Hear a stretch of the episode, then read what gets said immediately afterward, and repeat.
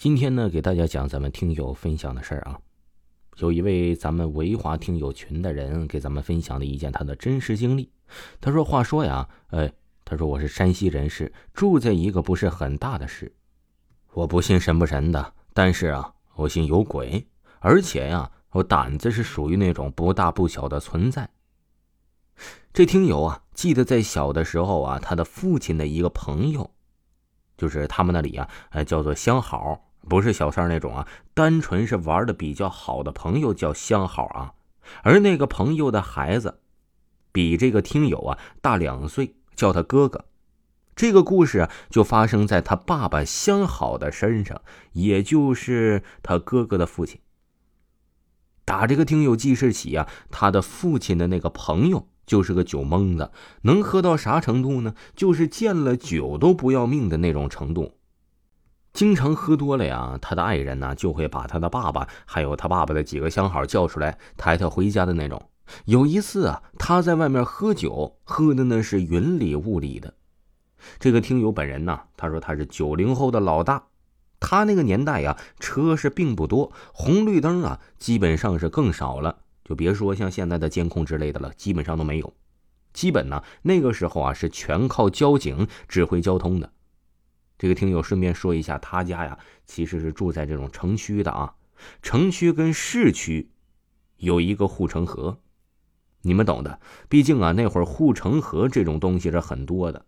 其实说是护城河呀，也就是那种小臭水沟。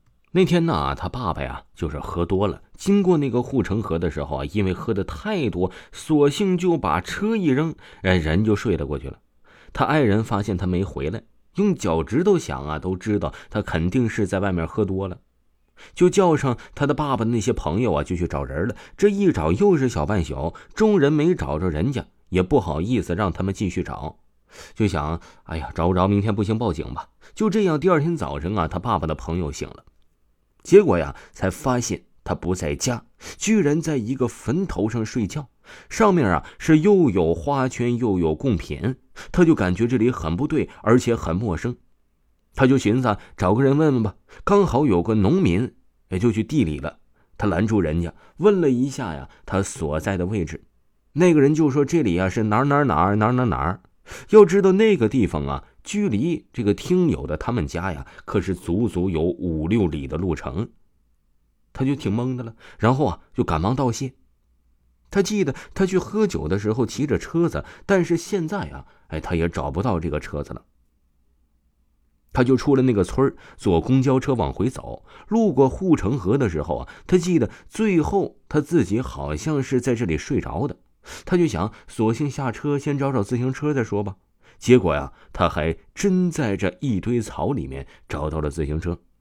最后回了家。事后啊，别人问他。你昨晚去哪里了？他就都一五一十的告诉大家，包括呀，他在某某某村的坟头醒来的事儿也说了出来。这这个时候啊，就有好几个人说了句：“这不可能吧？你知不知道前几天前那个护城河的十字路口那里死了个人，就是那个村子的？”这一下呀，他爸爸的朋友就蒙圈了。之后啊，他有没有发烧什么的也没有听他爸爸讲。他以为啊。这经过了这件事儿，他爸爸的朋友就会戒酒了吧？害怕了，没曾想啊，人家完全就不在意，还是一如既往的喝酒啊。最后啊，也就是死在了喝酒这件事上。那个时候啊，他记得他的那个哥哥还是未成年，他父亲就不在了，太惋惜了。好了，这个就是这位听友给咱们分享的故事。他说呀，这故事绝对真实的。